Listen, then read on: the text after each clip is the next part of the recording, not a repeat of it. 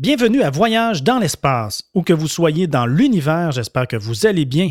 Ici Mathieu Rancourt, géographe et passionné des sciences de la Terre et de l'univers.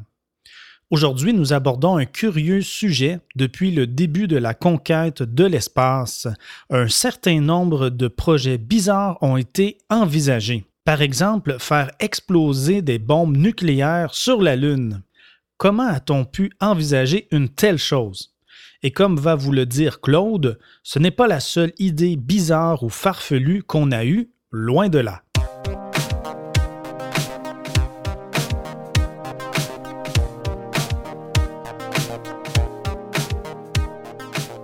Claude Lafleur est journaliste scientifique. Il suit au quotidien l'exploration spatiale depuis 50 ans. Écrivain, il a rédigé de nombreux ouvrages en astronautique. Il commente l'actualité spatiale dans les médias québécois. Richard Mascotte est historien de formation. Il a été journaliste pendant plus de 30 ans à la radio de Radio-Canada, dont les dernières années aux années-lumière. Bienvenue à bord, nous vous souhaitons un agréable voyage. Bonjour chers auditeurs et chères auditrices, bonjour Claude Lafleur. Bonjour Richard, bonjour tout le monde. Bonjour, donc aujourd'hui nous allons explorer, alors tenter d'explorer une curieuse facette du domaine spatial, un tour d'horizon des projets et des idées qu'on pourrait dire pas comme les autres, qu'on a sérieusement envisagé de concrétiser. Comme, euh, comme vient de le mentionner Mathieu, on a imaginé de faire exploser des bombes nucléaires sur la Lune, mais on a aussi imaginé des tas d'autres trucs à partir des moyens et des technologies disponibles à l'époque, ou mis au point pour euh, explorer l'espace. Et ces curieux projets euh, ne datent pas, il y a des guillemets, mais il n'y en a pas parce que c'est vraiment curieux, en fait. ça ne date pas que du début de l'ère spatiale, puisque encore aujourd'hui circule ce genre d'idées bizarres, Claude. Absolument. Comme on va le découvrir, aujourd'hui encore, il y a des experts de l'espace qui proposent des idées ou des projets euh, à tout le moins irréalistes, pour ne pas dire farfelus. C'est donc pas l'apanage de nos grands-parents d'avoir proposé des projets qui nous font demander non, mais à quoi pensait-on à ce moment-là? Et ce que je trouve le plus étonnant, comme on va le voir, c'est que ces projets-là euh, sont pris au sérieux. On les considère comme si c'était possible, alors que quand on les examine le moindrement comme on va le faire, on va bien se rendre compte que, ben non, c'est des projets qui n'avaient pas de sens. Et euh, donc, tu dis, Claude, qu'encore aujourd'hui, on a des projets bizarres ou des idées pas comme les autres dans le domaine spatial. Tu penses à quoi, par exemple? Bien, on va le voir tantôt, là, mais c'est des projets qui concernent notre retour sur la Lune ah. et la colonisation de Mars, mm-hmm. y compris même le futur de l'humanité. Mm-hmm. Donc, euh, on entretiendrait des idées bizarres à propos de notre éventuel retour sur la Lune et du jour où on va débarquer sur Mars, euh, comme, on, comme on le verra. Mais Claude, pourquoi consacrer un balado à ressasser donc ces vieilles idées bizarres? Est-ce qu'on a quelque chose à apprendre de tout ça comme d'habitude? Ben absolument. Je pense que ce qui est intéressant, c'est de se demander pourquoi a-t-on eu ce genre d'idées? Euh, qui sont ceux et celles qui les, qui les proposent?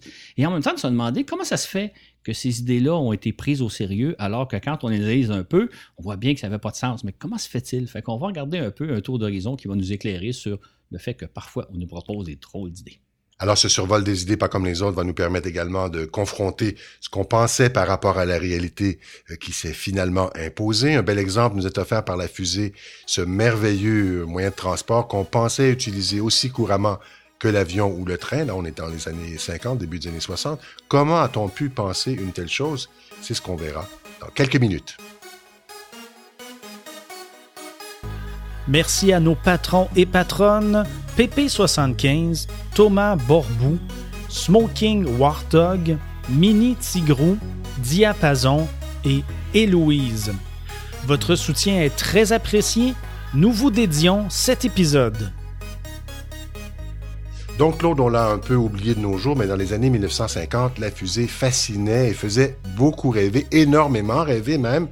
Quel moyen de transport fabuleux, hein, futuriste, se disait-on, et dont on allait un jour se servir couramment. On n'a qu'à regarder, par exemple, les vieux films de science-fiction ou encore les aventures euh, de Tintin euh, qui s'en va sur la Lune, par exemple. Mais pourquoi donc cette admiration et cette anticipation pour la fusée? En fait, ce qu'il faut comprendre, c'est que dans les années 50, on vivait euh, à une ère de progression fulgurante de l'aviation. Dans, durant la Deuxième Guerre mondiale, donc dans les années 40, on avait mis au point le moteur à réaction. Et dans les années 50, on pensait bien que bientôt, nous aussi, on volerait à bord de jets. Ce qui est effectivement le cas aujourd'hui. Hein. On se déplace en avion à réaction, on franchit des milliers de kilomètres et on trouve ça tout à fait normal, mais c'est un prodige technologique. Ensuite de ça, en 1947, Chuck Yeager est devenu le premier homme à franchir le mur du son, donc à aller plus vite que 1200 km/h à bord de l'avion euh, X1. Au sol. Au sol. Et euh, à ce moment-là, euh, les gens se sont dit, ben, bientôt, nous aussi, on va probablement pouvoir voyager en avion supersonique. Mm-hmm. Ça a été d'ailleurs le cas durant une certaine période, là, à l'époque du Concorde. Jusqu'en 2003 environ. Exactement. Mhm. Sauf qu'il fallait quand même être assez fortuné pour y aller. Ben J'ai pas eu les moyens, moi, personnellement. Non, pas beaucoup de monde qu'on connaît a eu les moyens d'ailleurs. Exactement. C'est donc dans ce contexte-là que s'inscrivait la fusée. En fait, la fusée a fait partie de l'imaginaire populaire à la suite de la Deuxième Guerre mondiale. Donc, euh, les gens se sont dit, ben, la fusée va probablement un jour devenir un moyen de transport euh, aussi courant ou presque que l'avion. Donc, on rêvait euh, qu'en l'an 2000, on voyagera en fusée. Pourquoi pas? Et avec ce que tu décris, on peut comprendre qu'on avait cette idée. Euh, c'était pas si étonnant finalement euh, qu'on pense au transport en fusée. Absolument, exactement. La fusée s'inscrivait vraiment dans les progrès technologiques qu'on vivait à l'époque. Euh, on voyait les progrès fulgurants de l'aviation et on se disait, ben, un jour, peut-être qu'en l'an 2000, les gens voyageront en fusée comme nous on voyage en avion. Et c'est donc, c'était donc très logique et très pensable à l'époque. Mm-hmm. Et les usages, ça aurait pu être quoi à ce moment-là qu'on envisageait, par exemple? En fait, euh, on a imaginé des drôles d'usages. Hein. On a eu des drôles d'idées d'utilisation de, la fusée. Par exemple, euh, au lendemain du lancement des premiers satellites, on s'est dit que probablement que dans un avenir pas si lointain, on enverrait du courrier par fusée. Carrément. Carrément. Ça fait drôle un peu penser, mais imaginez. ça, fait, ça fait dessin animé un petit Ça fait dessin animé, effectivement. Imaginez euh, une fusée au sommet de laquelle on place une capsule dans laquelle on met du courrier. Cette fusée-là s'élance, disons, de New York à destination de Paris ou de Londres. Donc, la fusée décolle, euh, traverse l'Atlantique en passant à peu près à une centaine de kilomètres d'altitude, puis redescend se en Europe et livre ainsi du courrier en l'espace de moins d'une demi-heure. Mais dans le fond, ce rêve n'était pas si loufoque euh, qu'il n'y paraît, puisque ça revenait à transporter du courrier de la même façon que, par exemple, avait été lancé en 1961 les astronautes américains Alan Shepard et Gus Grissom à bord des capsules Mercury, propulsées par une fusée euh, Redstone. Donc, ceux-ci sont montés jusqu'à 200 km d'altitude avant d'amérir 15 minutes plus tard au large de Cape Canaveral en Floride. Il s'agissait de vols balistiques, un peu comme lorsqu'on lance une, une balle en l'air et qu'elle retombe quelques mètres plus loin. Mais pourquoi ne pas avoir, justement, comme tu viens de le décrire, euh, expédié du courrier en Europe euh, de la même façon? Ça. En fait, on pensait bien, donc, dans les années 50, qu'on expédiait du courrier de part à l'autre de l'Atlantique. Mais pas, pas, seulement là. Aussi, n'importe où sur Terre, ça aurait pu être envoyé du courrier de New York à Tokyo ou à Canberra en Australie. Donc, euh, on livrerait du courrier de façon express grâce à des fusées. Ça semble une idée assez fantastique. Ça semblait même presque réaliste, non? Absolument. En fait, ce qui est arrivé, c'est qu'on s'est rendu compte que c'était beaucoup trop dispendieux ah. pour faire ce genre de projet. Une bonne raison. Exactement. Hmm. Et il y avait d'autres utilisations audacieuses aussi qu'on envisageait de, faire avec les fusées? Absolument. Euh, dans la même lignée de pensée, on pensait livrer du matériel militaire n'importe où sur Terre dans des euh, théâtres militaires. Euh, entre autres, les Américains qui sont impliqués dans différents conflits un peu partout sur Terre se disaient que dans un avenir pas si lointain, surtout à l'époque, oui. c'est ça, dans les années 50-60, mm-hmm. on pourrait comme ça euh, expédier du matériel en toute urgence à, l'autre bout de la planète et même à l'occasion, si besoin est, du personnel. Donc, on aurait mis des soldats à bord de certaines fusées qui auraient fait un vol balistique comme les fusils qui transportaient le courrier, pour à ce moment-là accéder à des théâtres, que ce soit en Asie, au Moyen-Orient, etc. Donc, on pensait bien qu'on livrerait non seulement du courrier, mais du matériel militaire et peut-être même des soldats. C'est assez étonnant, en tout cas. Évidemment, tout ça fait sourire. Hein? Euh, et puis, est-ce qu'il y avait d'autres euh, euh, usages qu'on avait aussi de, avec les fusées auxquels on pensait? En fait, euh, ce qu'il faut dire, c'est qu'avec le temps, ces projets-là, évidemment, n'ont pas eu lieu, on ne l'a pas fait. Et avec le temps... on n'a même pas essayé. non, on n'a même pas essayé parce qu'on s'est rendu compte que c'était beaucoup trop compliqué, trop complexe. D'ailleurs, les vols de Shepard et de Cresson nous ont montré c'était des exploits remarquables quand ils ont été réalisés. C'était pas quelque chose de banal d'envoyer un simple astronaute faire un, vol balistique à 200 km puis amérer 15 minutes plus tard. Donc, mmh. déjà là, on voyait que c'était compliqué ouais, ouais. Avec le temps, notre conception des fusées s'est raffinée et là, on a eu l'idée, euh, dans les années 80, de, con- de euh, concevoir ce qu'on appelle des avions aérospatiaux. Mhm. Entre autres, le président Reagan, en 1986, avait lancé un projet très sérieux, projet qu'il a baptisé le National Aerospace Plane, donc NASP, le Mhm. NASM. D'accord. Et l'idée du NAS, c'était de, d'un un, un avion qui ressemble à un Concorde et qui pouvait presque atteindre l'espace et ensuite revenir se poser sur Terre. Et de cette façon-là, on pourrait relier à peu près n'importe quel point sur Terre en une heure et demie. D'ailleurs, le président Reagan avait dit lors de son annonce que le NAS pourrait éventuellement relier, par exemple, Washington ou New York à Tokyo en moins d'une heure. Ah oui, oui. Donc, ça, ça a l'air d'un projet fantastique. Évidemment, ça fait rêver parce que ça semblait réaliste à l'époque. Un projet, euh, c'est un projet sérieux, enfin, prétendument sérieux, comme par exemple le développement de la navette spatiale qui a été lancé par Nixon, euh, le président américain Richard Nixon, en 1972. Reagan avait d'ailleurs ordonné à la NASA et au département de la défense de travailler donc de concert à la mise au point de, cet euh, avion, le NASP, euh, qui devait voler à partir des années 2000, n'est-ce pas? Et donc, les deux agences impliquées dans le projet, euh, ils ont d'ailleurs consacré quand même des sommes euh, importantes et plusieurs années de, de, recherche, de travail, mais ça n'a pas abouti. Et pourquoi? Qu'est-ce qui s'est passé? En fait, ce que le NAS représentait, c'était un grand défi technologique, de très grands défis technologiques. En fait, il s'agissait de construire donc un appareil qui serait pratiquement capable d'aller dans l'espace, comme la navette spatiale, Mhm. mais qui ensuite retraverserait les couches de l'atmosphère et viendrait se poser comme un avion. Et c'est surtout un appareil qui serait aussi facile d'usage qu'un avion. Alors que dans le cas de la navette spatiale, ben, entre chaque vol, ça, il demandait des mois de préparation. Il aurait fallu que le NAS, lui, serait- se soit préparé en peut-être quelques heures ou tout au moins en quelques jours. Le défi technologique était beaucoup trop grand pour pouvoir réaliser un tel appareil. Peut-être qu'un jour, on va Ouais. y parvenir, mais ça dépassait nos capacités. Mais on a vu qu'avec les navettes, c'était pas aussi simple qu'on avait imaginé au départ. En plus. Mhm.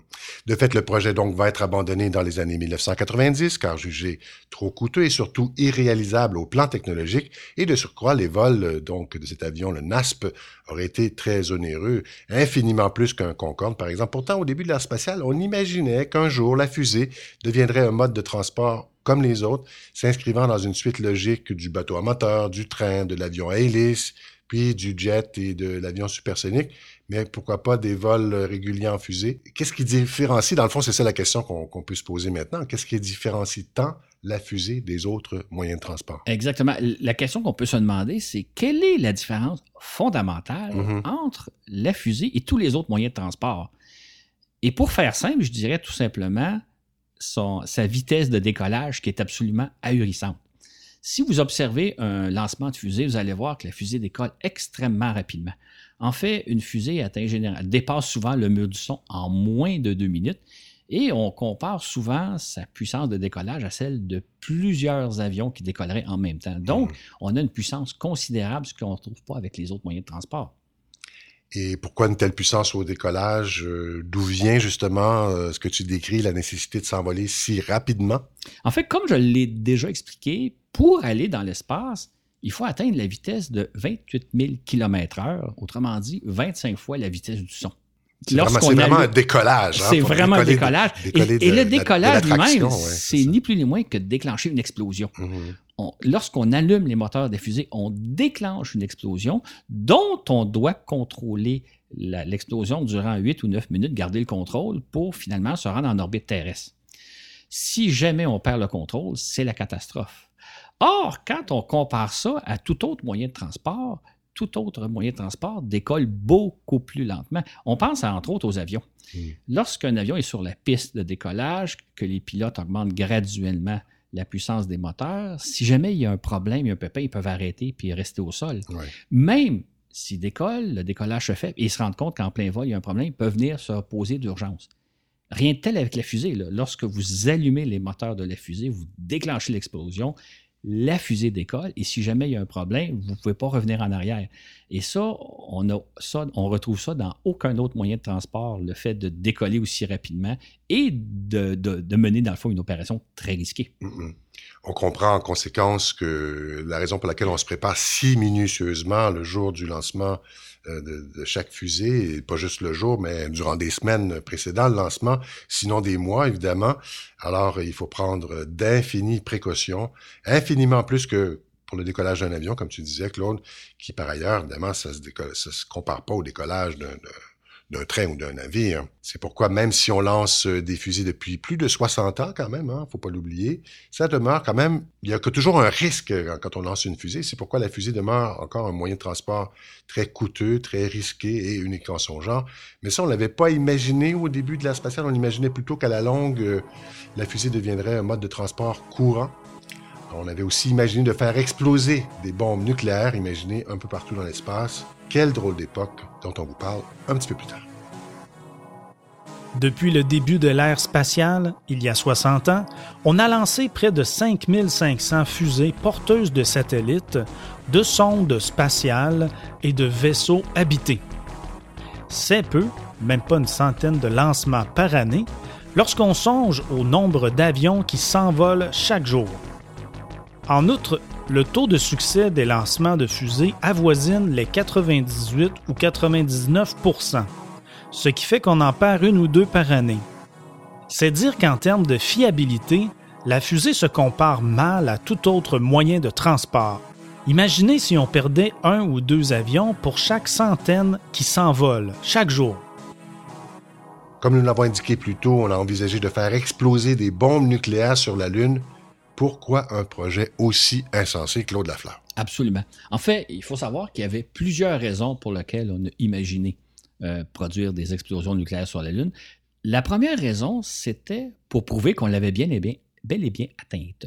C'est-à-dire qu'on se demandait au début de l'ère spatiale, le jour où on enverra une sonde percuter la Lune, est-ce que les gens vont nous croire? Est-ce que si les Américains ou les Soviétiques annoncent un certain matin, nous avons envoyé une sonde qui s'est écrasée sur la Lune? C'est au moment où on n'était pas encore allé. Exactement, on mm. parle euh, dans les années 50. On mm. avait donc un doute.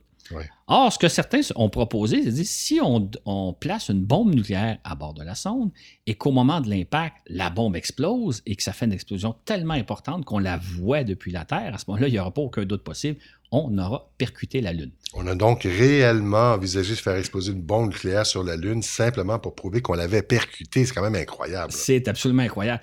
On a aussi trouvé d'autres raisons, d'autres bonnes idées d'envoyer des bombes nucléaires sur la Lune. En fait, je mets bonnes idées entre guillemets. Il y a peut-être des militaires là-dedans, derrière ça, peut-être. Absolument. Ben, en fait, les militaires auraient été très heureux de ah procéder à ce genre d'expérience-là pour montrer euh, leur puissance. Mais je veux revenir sur les, autres raisons auxquelles on a pensé.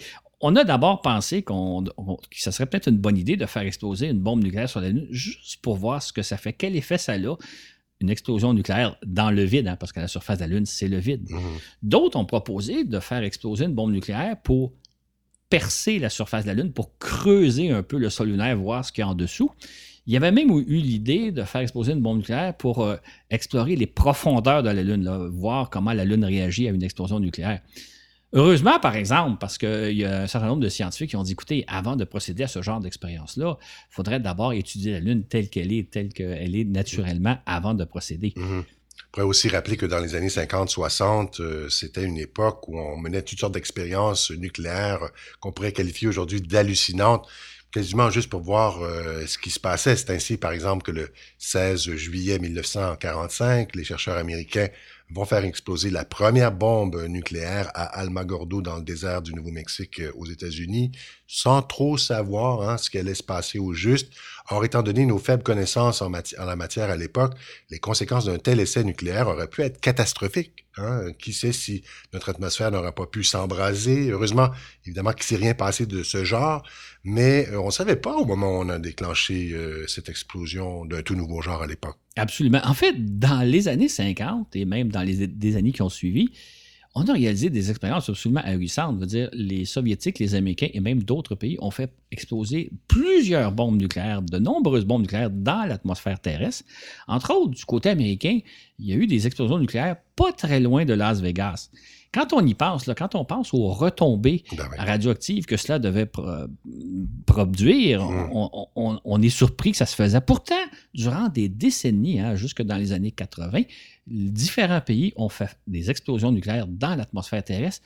Euh, on peut peut-être se consoler en disant qu'aujourd'hui, ça nous semble totalement insensé, ce genre de projet-là. On ne fait plus ça, mais on l'a fait quand même durant des décennies. Oui, c'est incroyable, effectivement. Donc, c'était vraiment une époque où on n'hésitait pas à mener des expériences, euh, comme, comme on l'a entendu un peu tout à l'heure, sans trop réfléchir aux conséquences. On a tous entendu parler, j'imagine, des soldats qui ont été exposés, par exemple, euh, surtout au début, à des détonations nucléaires afin de voir les conséquences sur eux. Imaginez, conséquences qui ont été fatales pour la plupart d'entre eux et qui ont par la suite, d'ailleurs, développé de graves cancers. On n'a donc jamais procédé, heureusement, à des explosions nucléaires sur la Lune, euh, Claude, mais on, on l'a fait dans l'espace, en orbite terrestre, c'est ça? Absolument. Entre autres, les 27 et 30 août et 6 septembre 1958, les Américains ont fait exploser trois bombes nucléaires à 500 km d'altitude. À l'époque, on voulait voir qu'est-ce que ça produirait, quel serait l'effet de ces explosions nucléaires. Et l'un des premiers satellites lancés par la NASA, Explorer 4, a détecté la formation d'une ceinture de radiation tout autour de la Terre, ceinture de radiation qui s'est dissipée avec le temps. On pourrait préciser que cette expérience-là s'est faite dans le plus grand secret. Et lorsque le monde, on l'a appris, lorsque le monde entier a appris la, réalisation de cette expérience-là, le 19 mars 1959, ça a été un tollé international. Les gens se demandaient, non, mais de quel droit les Américains se permettent-ils de réaliser ce genre d'expérience-là? Mhm. Pourtant, le 9 juillet 1962, ils ont récidivé, euh, donc les Américains faisant exploser une puissante euh, bombe atomique à 400 km d'altitude, altitude où circule de nos jours, par exemple, la Station spatiale internationale. Or, Claude, cette explosion a été si puissante que les radiations produites ont endommagé une demi-douzaine de satellites, dont cinq Américains et un Britannique. Donc, il y a eu des conséquences. Il y a eu des conséquences. Maintenant, c'était des petits satellites expérimentaux. Euh, heureusement qu'à l'époque, il y avait peu de satellites en fonction, mais si aujourd'hui, on réalisait ce genre d'expérience-là, on détruirait un nombre, un très grand nombre de satellites qui appartient à, un- à une foule de gouvernements, d'entreprises privées. Ce serait dévastateur. Euh, le fait est, c'est qu'aujourd'hui, on ne procède plus à ce genre d'expérience-là et c'est une merveilleuse chose. Ben oui, effectivement, oui. Et plus bizarre, c'est qu'au début de l'ère spatiale, euh, les Américains prônaient l'utilisation de l'espace à des fins euh, pacifiques, n'est-ce pas? Ça, là, c'est l'aspect que je trouve très étonnant. C'est que dès le lancement du premier Sputnik, les Américains euh, se sont fait les champions de promouvoir l'idée qu'on ne devrait pas faire d'opérations militaires dans l'espace, on ne devrait pas faire d'expériences militaires. L'espace devait être réservé purement à des expériences scientifiques. Ça devait être le domaine de la science.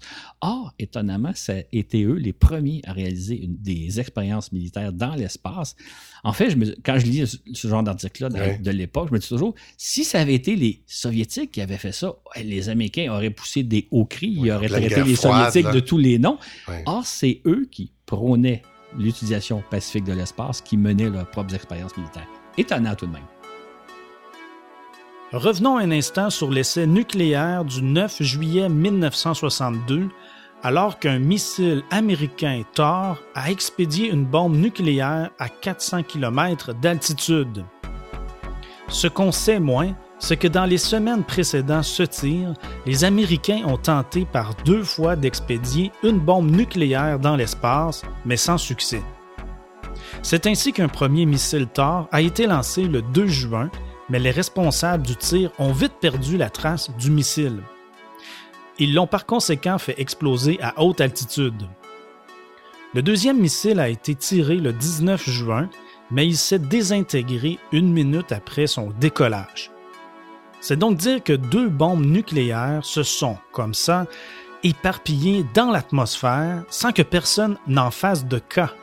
Étonnante époque, ces années 60. Si on n'a finalement pas fait exploser de bombes sur la Lune, Claude, on a toutefois envisagé de curieuses façons de s'en servir de notre Lune, n'est-ce pas? Absolument. Il y, a, eu des drôles de projets euh, pas aussi terribles que de faire exploser des bombes nucléaires, dont, dont un projet aujourd'hui qui fait sourire. C'est que les, forces armées américaines ont mis au point un système qui permettait de communiquer à longue distance sur Terre grâce à la Lune. Il s'agissait de se servir de la Lune comme d'un écran sur lequel on ferait rebondir des ondes radio.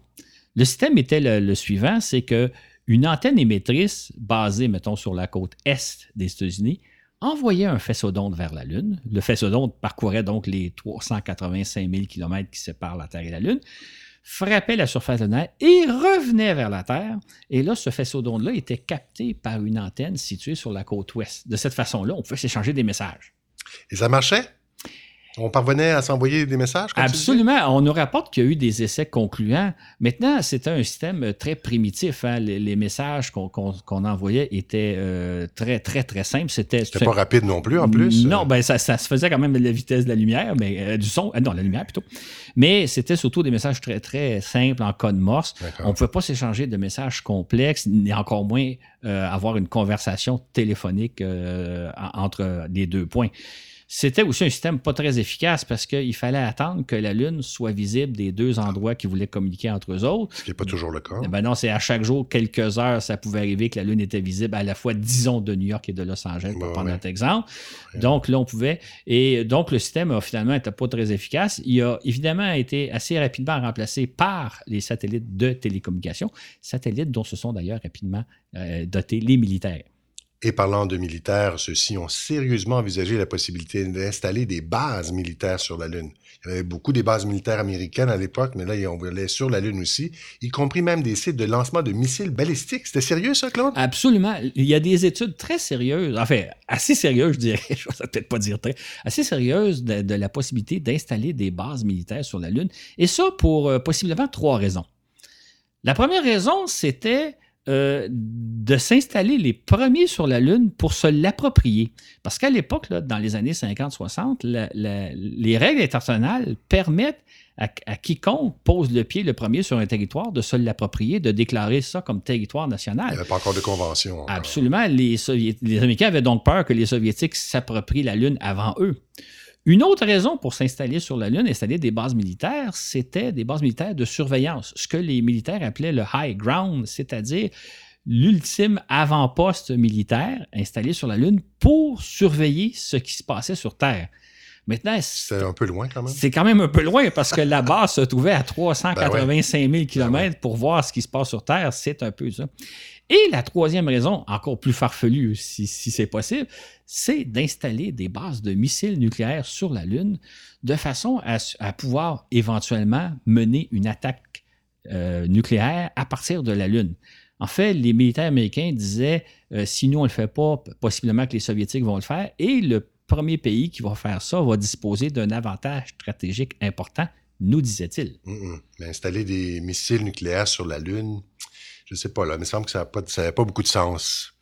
C'est un projet totalement insensé. En fait, les, deux projets de, base de surveillance et mm. base de missiles est totalement insensé. Dans le cas des, de, vouloir surveiller ce qui se passe sur Terre à partir de la Lune, située à 385 000 km de nous, c'est un peu absurde. C'est beaucoup plus efficace d'utiliser des satellites espions qui gravitent autour de la Terre à quelques centaines de kilomètres. On va comprendre par la suite. Ils voient beaucoup mieux et beaucoup plus rapidement. Tant qu'à la base de missiles, cette idée-là était totalement absurde euh, parce que si on, parce qu'il faut savoir que tout missile tiré depuis la Lune va prendre au moins deux jours pour se rendre sur Terre. Ça veut donc dire que le pays qui serait visé par une attaque aurait amplement le temps de voir venir les missiles et de contre-attaquer, notamment d'utiliser ses propres missiles intercontinentaux, les missiles basés sur Terre, mhm. pour attaquer l'ennemi, euh, missiles qui vont euh, atteindre leur cible en moins d'une demi-heure. Donc, c'était absurde de penser qu'on pourrait mener une attaque nucléaire depuis la Lune. Pourtant, on a étudié l'idée sérieusement. Et pourtant, des militaires et des élus, des politiciens ont cru aussi à ce genre de projet, c'est ça? Absolument. Il y a des gens qui pensaient que ça avait peut-être du sens, mais même à l'époque, il y a des gens qui l'ont dénoncé. D'ailleurs, les, idées n'ont pas été très, très longtemps, mais il y a eu quand même des études sérieuses qui ont été faites. Il faut savoir aussi que, dans le fond, ce qui est arrivé, euh, il y avait la première raison qui était de savoir euh, s'approprier la Lune avant que l'autre le fasse. Or, euh, au milieu des années 60, lorsqu'on était en pleine course à la Lune et qu'on se demandait qui des Soviétiques et des Américains parvient. C'était presque une préoccupation légitime. Exactement, de mmh. dire.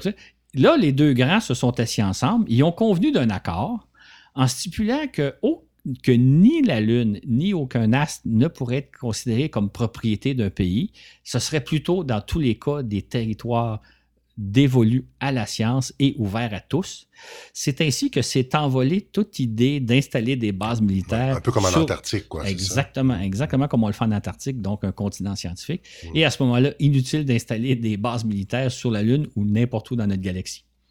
Et donc, il y a une autre utilisation de la Lune qu'on envisageait aussi depuis longtemps, c'est de s'en servir comme un tremplin vers les planètes. On en parle même euh, parfois encore aujourd'hui. Aussi, au lieu de s'élancer depuis la Terre, nos vaisseaux interplanétaires s'envoleraient depuis la Lune. Or, comme il n'y a pas d'atmosphère sur la Lune et que la gravité y est six fois moindre que sur Terre, il serait beaucoup plus facile et économique de s'envoler de là-bas. Donc, euh, pour, pourtant, Claude, toi, tu n'es pas vraiment convaincu, et c'est pas la première fois que tu vas en parler, d'une telle chose. Euh, pourtant, c'est une idée qui est encore défendue de nos jours par des gens sérieux. Toi, tu n'y crois pas. Mais tu n'y crois pas, absolument pas. Là. Absolument pas.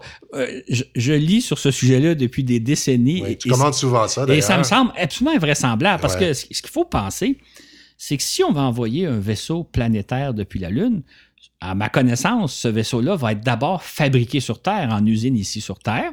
Les chances sont que ce soit ça. C'est ça. Ça veut donc dire qu'il va falloir de toute façon le lancer depuis la Terre, avec toutes les contraintes que ça exige, le faire se poser sur la Lune, le préparer à sa mission planétaire et le lancer depuis la Lune. Je vois mal comment un scénario si complexe coûterait moins cher que de lancer directement notre engin depuis la Terre, même si ça coûte plus cher d'énergie, plus cher de carburant. Mais on pourrait se demander si l'économie pourrait pas venir, par exemple, euh, du carburant qu'on fabriquerait sur la Lune. Hein? Notre satellite naturel pourrait servir de plus ou moins station-service qui alimenterait en carburant les vaisseaux interplanétaires. Euh, qu'on y acheminerait à vide, non? C'est une idée qui est souvent lancée, que la Lune pourrait servir de station-service. On ferait le plein de la sonde avant de l'engin spatial. Les gens ont beaucoup d'imagination. C'est ça. En fait, pour moi, ça me semble encore là assez absurde, parce que d'abord, ça veut dire qu'il va falloir euh, installer des installations, construire des installations sur la Lune pour pouvoir extraire le carburant, fabriquer le carburant, ce qui va coûter énormément cher, l'installation de mhm. ces zones. Ensuite, il va falloir alimenter, euh, ravitailler le personnel qui se trouve dans ces stations-là pour travailler, alimentation qui vient depuis la Terre. Autrement dit, pour moi, ça saute aux yeux que le, coût du carburant sur la Lune va être, exorbitant, prohibitif. Mmh.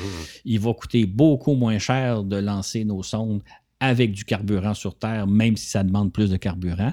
En tout cas, tout ça, dans un avenir prévisible, je ne sais pas dans quelques siècles, mais pour moi, ça fait aucun sens qu'au cours du présent siècle, la Lune serve de tremplin vers les planètes, comme on le dit souvent, hein, parce que non seulement c'est des idées qui, qui existait dans les années 60-70. Mais encore aujourd'hui, j'ai lu récemment des tests qui nous disent que la Lune pourra nous servir de tremplin vers les planètes.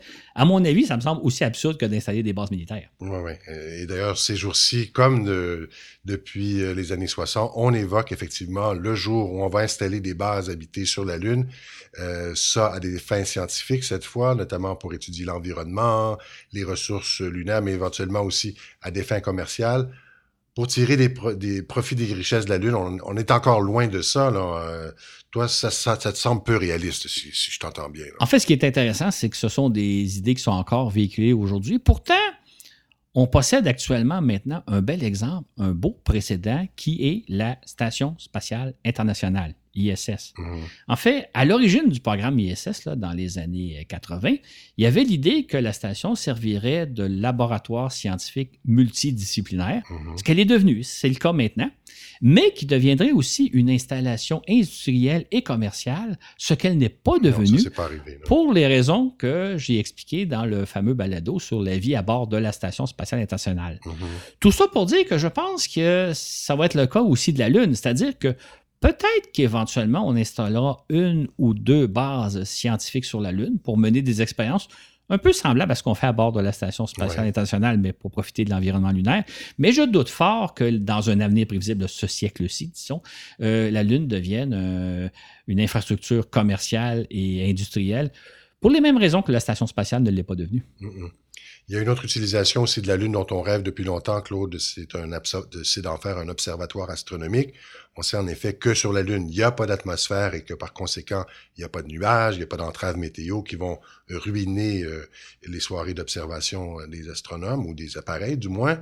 De surcroît, la nuit dure deux semaines consécutives. La Lune pourrait paraître donc être le paradis des astronomes Alors, euh, alors que toi, Claude, tu trouves que ça, c'est pas vraisemblable, que, que ça vaut pas vraiment la peine. euh, En fait, mon, mon objection repose sur le fait que les fameux observatoires astronomiques qu'on rêvait d'installer sur la Lune le sont déjà actuellement dans l'espace. Ouais. On, on peut penser au télescope spatial Hubble que tout le monde a entendu parler.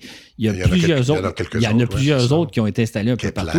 Il y a donc théorique, il y a donc actuellement des télescopes à l'œuvre un peu partout en orbite terrestre ou même en orbite autour du Soleil.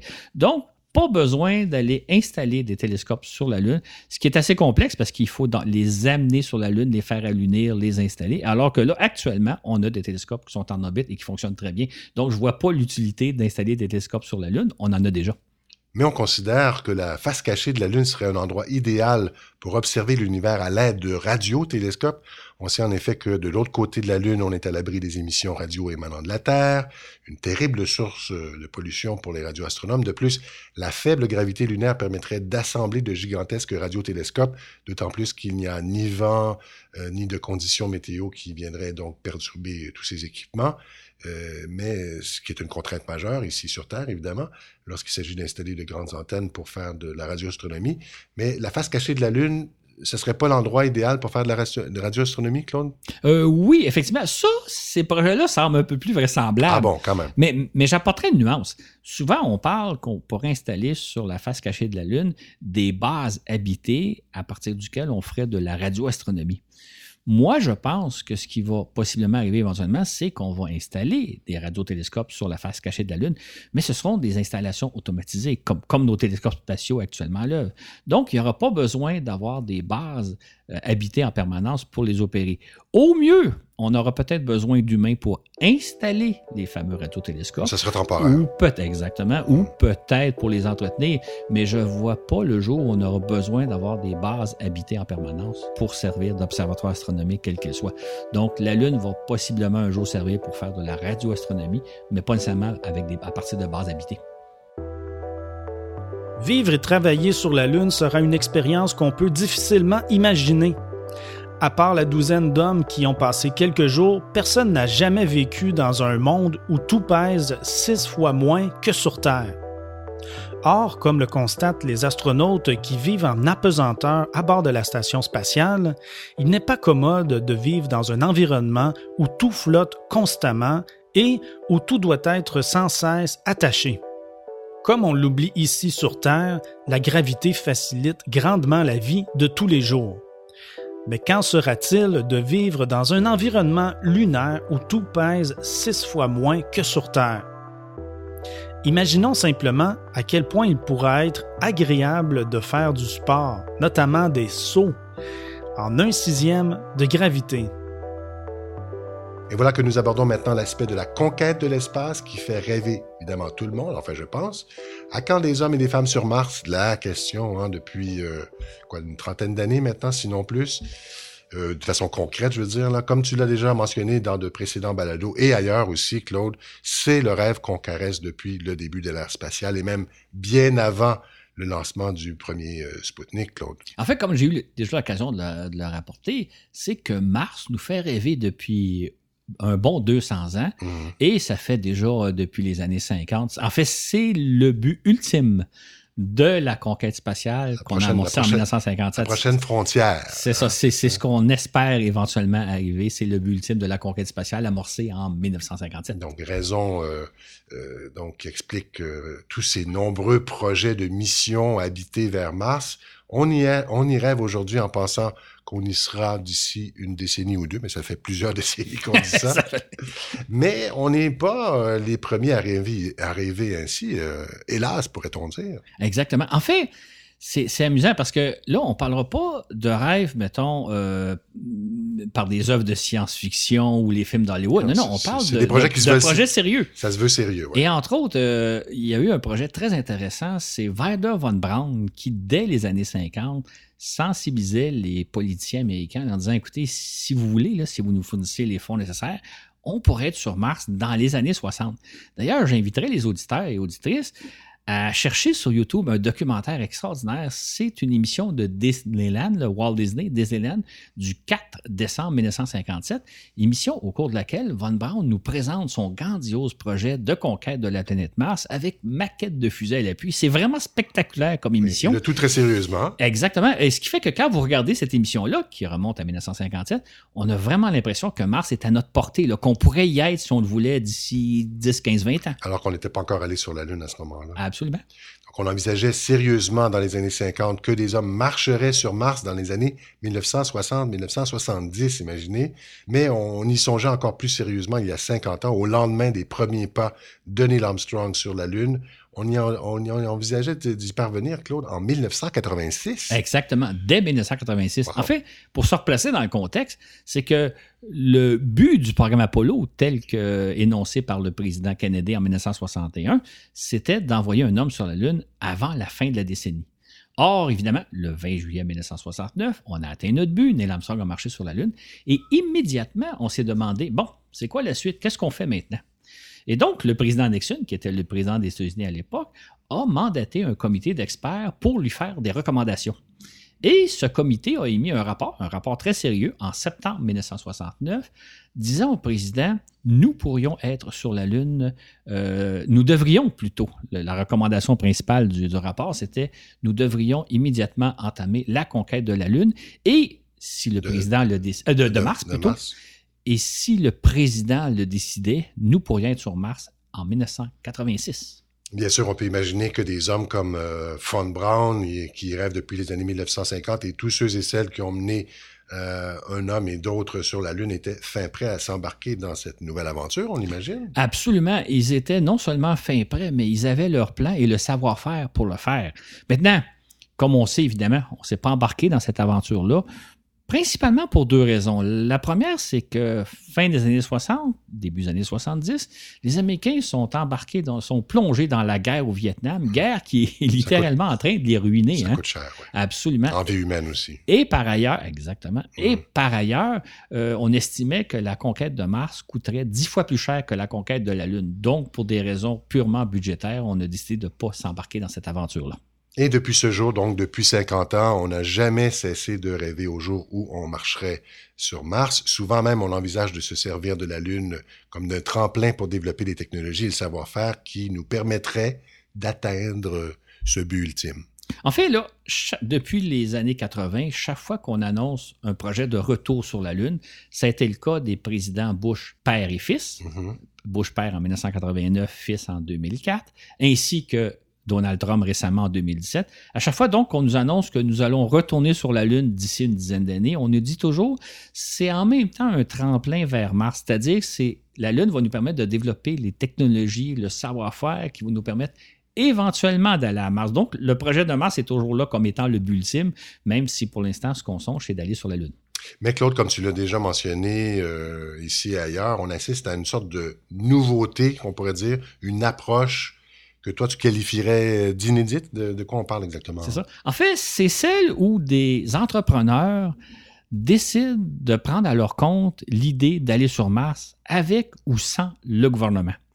En fait, depuis les années 90, euh, on dirait qu'une idée qui a fait son apparition, c'est que le, secteur privé pourrait nous permettre d'aller sur la Lune beaucoup plus rapidement, beaucoup plus efficacement et, beaucoup plus, et à moindre coût que les gouvernements. Ils sont bons en marketing aussi, il faut dire. Hein. Absolument. Ce qui fait qu'on a vu apparaître un certain nombre de groupes de gens qui, là d'attendre après les gouvernements qu'on a sur Mars, ont décidé de devenir des activistes, de faire du lobbyisme en faveur de la conquête de Mars.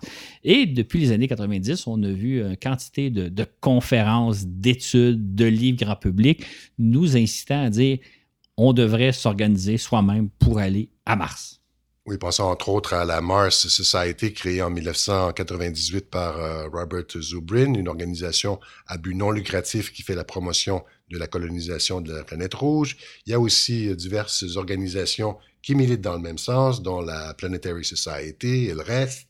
Il y a également des projets de simulation de base martienne, dont le projet Biosphère 2 et en Russie, euh, des simulations de vol vers Mars. Il y a quand même beaucoup de projet, on pourrait dire martien. Là. C'est ça, exactement. En fait, l'impression que j'ai, c'est que ça a été des idées, ça un concept très populaire dans les années 90-2000 de dire euh, euh, partons nos. Euh, lançons-nous à la conquête de Mars. J'ai l'impression que ce genre de projet-là est un peu en train de, s'amenuiser. En tout cas, c'est mon impression. Maintenant, à partir des années 2010, il est apparu une nouvelle tendance, celle des entrepreneurs qui proposent leur propre mission martienne. Oui, on pense notamment au projet de télé-réalité euh, Mars One, lancé en mai 2012 par euh, Bas euh, Lansdorp, Lansdorp, pardon, donc néerlandais qui proposait d'envoyer deux couples s'installer sur Mars dès 2024. Ces quatre personnes auraient été les premiers résidents permanents sur Mars puisqu'il n'était pas question de les ramener sur Terre. Et oui, Lansdorp leur proposait un aller simple vers Mars. Pas exactement sérieux, Claude. Moi, j'ai trouvé que c'était un, projet absolument farfelu et hmm. dès le départ, je l'ai dénoncé. J'aurais pu, euh, pu le prendre sous l'angle de l'éthique, de coordonner quatre êtres humains à l'exil à tout jamais de la Terre, mais j'ai plutôt préféré à l'époque euh, prendre l'angle technologique. C'est-à-dire que le fait est incontestable qu'on ne possède pas la technologie nécessaire pour envoyer des humains sur Mars. À titre d'exemple, pensons juste la façon avec laquelle on envoie nos sondes sur Mars, comme je l'expliquais entre, autres dans le balado euh, Un automne planétaire. Nos sondes, lorsqu'elles arrivent à Mars puis qu'elles traversent l'atmosphère martienne, elles subissent des décélérations euh, qu'aucun être humain ne pourrait résister. C'est pas garanti de succès, ces, ces, sondes-là. En, plus. en plus, il y a toujours le. Mais, mais juste la façon, d'ailleurs, aller voir sur YouTube des, des, des, des, films faits par la NASA qui nous montrent comment la sonde finit, comme, finisse par se poser sur Mars. Il n'y a pas un être humain qui résisterait à ça. Donc, à ce moment-là, le projet de Landstork était totalement euh, irréaliste. Euh, comme je l'ai d'ailleurs, comme je l'avais pas annoncé, c'est que le projet est allé nulle part. Aujourd'hui, il n'existe plus. Le projet il est abandonné. Il y a ensuite eu le projet Inspiration Mars, lancé en février 2013 par euh, Dennis Tito. Vous vous souvenez, c'est le premier millionnaire à s'être payé en 2001 un séjour à bord de la Station spatiale internationale.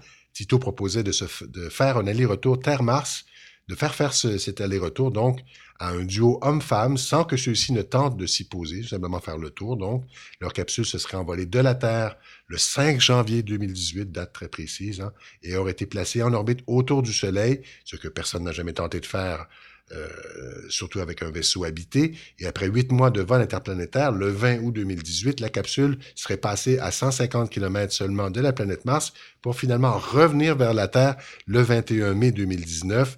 Cette mission aurait duré très exactement 501 jours, soit 17 mois. Le moins qu'on puisse dire, Claude, c'est que c'est pas arrivé. Non, exactement. En fait, ça paraissait un, un, projet un peu plus réaliste que celui de Lansdorp, mais pas vraiment. Imaginez-vous seulement pour donner un exemple, que vous êtes enfermé dans une capsule qui a probablement les dimensions d'une camionnette. Vous êtes enfermé donc dans la capsule durant 17 mois sans grand-chose à faire.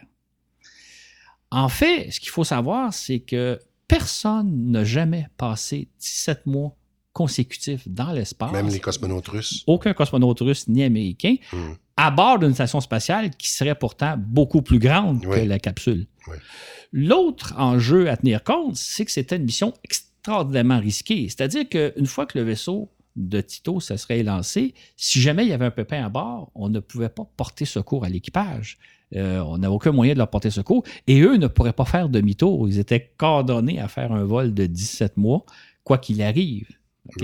En fait, le projet est extrêmement risqué parce que le vaisseau, n'aurait jamais été testé avant. Ça veut dire qu'il l'aurait lancé dans l'espace. Le vaisseau aurait dû fonctionner parfaitement durant 17 mois et dans un, environnement pour le moins hostile, celui de l'espace interplanétaire. Oui. Mais tu l'as un peu euh, esquissé tout à l'heure. Donc, le défi, c'est aussi d'ordre d'ordre psychologique. D'ailleurs, on y pense pour les futures missions martiennes parce que un minimum de six mois de voyage euh, dans le vide, littéralement. Hein, Faut le faire. c'est ça, exactement. Et donc, euh, avec une autre personne, euh, comme tu le dis, sans grand-chose à faire, on peut pas sortir non plus pour aller pour aller prendre l'air. De toute façon, il y en a pas. Alors, le, duo de donc euh, prévu par Tito aurait été privé de tout contact en plus direct avec la Terre, étant donné les délais de communication aussi. Exactement. En fait, si Tito avait persévéré dans son projet, il se serait buté de toute évidence à des obstacles technologiques et éthique sûrement insurmontable. Donc, comme on imagine, comme on le sait maintenant, le projet n'a jamais eu lieu. C'était un projet farfelu. Hum. Et donc, on constate effectivement, puisqu'on est en 2019, hein, 21 mai de 2019, ça aurait été presque maintenant. Donc, ces deux projets ont fait long feu. Exactement. J'ajouterais. Parce que c'est insensé, quoi. Exactement. Et j'ajouterais que ce genre d'annonce-là me choque beaucoup. Et véritablement me choque. Oui, je pense que. On le sent. On le sent. On le sent quand tu nous dis ça. Pour une raison bien simple, c'est que ça laisse entendre que le Mars est à notre portée, que si on le voulait vraiment, on pourrait ou tout au moins se rendre à Mars, sinon même se poser sur Mars. Et que dans le fond, ce qu'on fait, c'est que nos gouvernements ou les agences spatiales, comme la NASA, c'est juste des groupes de fonctionnaires, des gangs de fonctionnaires totalement incompétents. Mmh. Or, le fait est, c'est que personne ne possède les technologies nécessaires pour se rendre à Mars. Personne ne les possède, non, pas, non seulement les agences spatiales, mais les entrepreneurs qui n'ont aucune expérience de l'espace. Donc, l'idée de dire on pourrait le faire si on le voulait est totalement erronée parce que malheureusement, et, je suis bien désolé parce que moi, je, serais le premier à vouloir Mars, mais on n'a pas les technologies nécessaires et ça, c'est un fait incontournable. Pourtant, il y a encore d'autres projets. Par exemple, en juin 2016, Elon Musk, le fondateur bien connu de SpaceX et aussi de Tesla, euh, donc va annoncer que sa société va envoyer des humains sur Mars en 2024. Euh, Musk annonçait du même coup l'envoi d'une capsule Dragon inhabitée vers la rouge en mars 2018, mais un an plus tard, il va réviser ses plans, il va annoncer la mise au point d'une fusée géante du calibre d'une fusée lunaire Saturne V avec l'intention de s'en servir pour expédier des humains sur Mars vers 2024-2026. Mais ça non plus, Claude, ben, le tu crois pas vraiment. Ben, le moins qu'on peut se dire, c'est que Musk fait souvent des annonces spectaculaires, mais change constamment ses plans et change constamment d'idées. C'est toujours, on est toujours à l'écoute parce qu'on s'imagine qu'il. C'est ça, mais sauf qu'il faut le suivre. On, pourrait rajouter hein, qu'en 2017, il avait annoncé aussi qu'il enverrait deux touristes autour de la Lune en décembre 2018. Entre-temps, évidemment, sa fameuse capsule qui devait lancer en mars 2018 euh, n'est jamais partie. Mm. Par contre, euh, en septembre 2018, là, il annonçait que finalement, il n'enverrait pas deux touristes autour de la Lune en décembre, mais plutôt un millionnaire japonais en 2023. Mm. Donc, constamment, on change ses plans.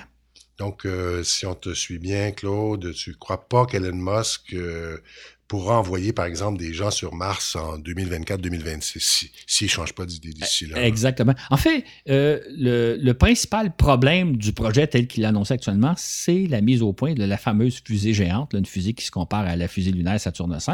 C'est vraiment de la science-fiction quand on voit les, les vidéos de ça. Là. Absolument. Ben, c'est surtout qu'il faut savoir que mettre au point une telle fusée va coûter des milliards de dollars et demander au moins 10 ans de, recherche et de développement. Et la question qu'on peut se demander, c'est où euh, Musk va-t-il trouver les milliards nécessaires pour développer sa fusée? les fonds, là, ils tomberont pas du ciel. Moi, ce que je vous propose, ce que, ce que je parie, et je n'ai pas peur de me tromper, c'est que Musk va encore changer plusieurs fois ses plans. Il va encore faire des annonces aussi spectaculaires les unes les autres, mais que dans le fond, il ne se passera jamais rien, là. Je veux dire, jamais il enverra des humains vers Mars dans un avenir prévisible. Du rêve, donc. du rêve et du vent. Un rêve répandu de nos jours est celui de s'établir sur Mars. On s'imagine vivre de façon bucolique dans un beau désert rouge, sous un ciel rose et sur un monde où la gravité est environ quatre fois moindre que sur Terre. Mais ce que nous ne percevons pas sur les belles photos que nous renvoient nos sondes martiennes, c'est que l'atmosphère de Mars est irrespirable, puisque composée à 96% de CO2 et qu'il y fait très froid, même en été, souvent en deçà de moins 50 degrés Celsius. De surcroît, la pression atmosphérique moyenne est plus de 100 fois inférieure que la pression terrestre au niveau de la mer. C'est comme si on se trouvait à une trentaine de kilomètres d'altitude sur Terre. Le fait est que les conditions climatiques sont nettement plus clémentes dans le Grand Nord canadien ou sur le sommet de l'Everest que sur Mars à bien y penser pour ceux et celles qui rêvent de colonies martiennes. On vient donc de faire un tour d'horizon d'un certain nombre d'idées pas comme les autres que nous ont proposé nombre d'experts avec ou sans guillemets du domaine spatial parce que des fois il y avait des gens sérieux quand même, euh, des idées qui semblent à première vue vraisemblables mais qui ne le sont pas lorsqu'on les examine de près et qui dans bien des cas n'ont jamais abouti. Mais on n'a pas couvert toutes les idées du genre, Claude, il en reste encore plusieurs autres. Il en reste effectivement de nombreux autres. On aurait probablement pu faire un second balado sur le même sujet. Mais je pense que nos auditeurs et auditrices ont compris un peu le principe, leur on vu un peu comment les choses se passent. Mais pour en rajouter, je peux rajouter une autre idée qui, circule euh, ces temps-ci, c'est la possibilité de placer des satellites miroirs en orbite terrestre qui pourraient éclairer la surface terrestre. Par exemple, notamment les Chinois. Éclairer, oui, les Chinois ont ce projet-là, les Russes ont ce projet-là. Éclairer, par exemple, euh, une ville le soir ou la nuit, sinon même peut-être éclairer le Grand Nord en plein hiver lorsque c'est la nuit polaire. Mmh. Donc, on se dit, ben, peut-être qu'on pourrait faire ce genre de projet-là. Je ne rentrerai pas dans le détail, mais je vous dirais que pour des raisons techniques très très simples, ces projets-là sont totalement irréalistes, comme les autres qu'on a dénoncés précédemment sans compter les impacts fort discutables que pourrait donc avoir un tel éclairage sur l'environnement. On peut l'imaginer.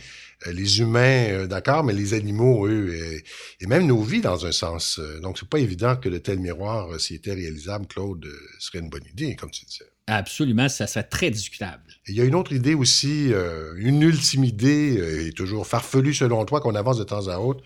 De quoi s'agit-il? C'est ça c'est ce qu'on pourrait appeler le concept de l'arche de Noé. Ah c'est l'idée à l'effet que si un jour la Terre devenait inhabitable, ce que certains craignent réellement, on pourrait déménager toute l'humanité sur une autre planète. Or, ça aussi, c'est une idée totalement farfelue, comme je l'ai expliqué d'ailleurs dans le balado euh, Voyage dans l'espace au cinéma. Cette idée-là est un non-sens, euh, comme plein d'autres idées qu'on a mentionnées avant, dont les bases sur la Lune. Donc, il y a un paquet d'idées comme ça, il y a quantité d'idées que quand on les analyse un peu, on y réfléchit, on se rend bien compte que ces idées-là sont totalement irréalistes, pour ne pas dire farfelues. Mais là, Claude, donc on laisse nos, nos auditeurs et nos auditrices y réfléchir par eux-mêmes. Donc, on vous appelle à un petit exercice de réflexion, quoi. C'est ça. Et, c'est le but. C'est-à-dire que le message que je voudrais faire passer aujourd'hui, c'est de dire, quand on nous propose une idée, une idée emballante, une idée qui fait rêver, pourquoi pas? Mais il faut quand même euh, se mettre à réfléchir pour se dire, c'est pas parce que l'idée est emballante, même si elle, est donnée par un expert, que l'idée est censée pour autant que l'idée est réaliste. Donc, à ce moment-là, il faut soi-même se poser des questions pour savoir exactement est-ce que ça a du sens ou ça n'a pas du sens. Et comme on peut le voir, ben, ce n'est pas parce que des experts nous disent que l'idée est bonne qu'elle est, réaliste pour autant. Hmm. Remarquez, euh, il n'y a rien de mal à avoir des idées pas comme les autres, hein, à rêver de, des projets euh, sensationnels, mais il faut également faire la différence entre rêve et réalité et peut-être pas prendre nos désirs pour la réalité euh, de demain. Exactement. Mais Claude, ce, ce, titre là, du balado des idées pas comme les autres avait aussi un sous-titre pourquoi nos rêves, euh, même les plus fous, euh, ne se réalisent pas? C'est un sous-titre un petit peu particulier, là. Ben, en fait, c'est sûr que quand les gens vont voir ça, ils vont dire ben, c'est évident que nos rêves, surtout les plus fous, ne se réalisent pas.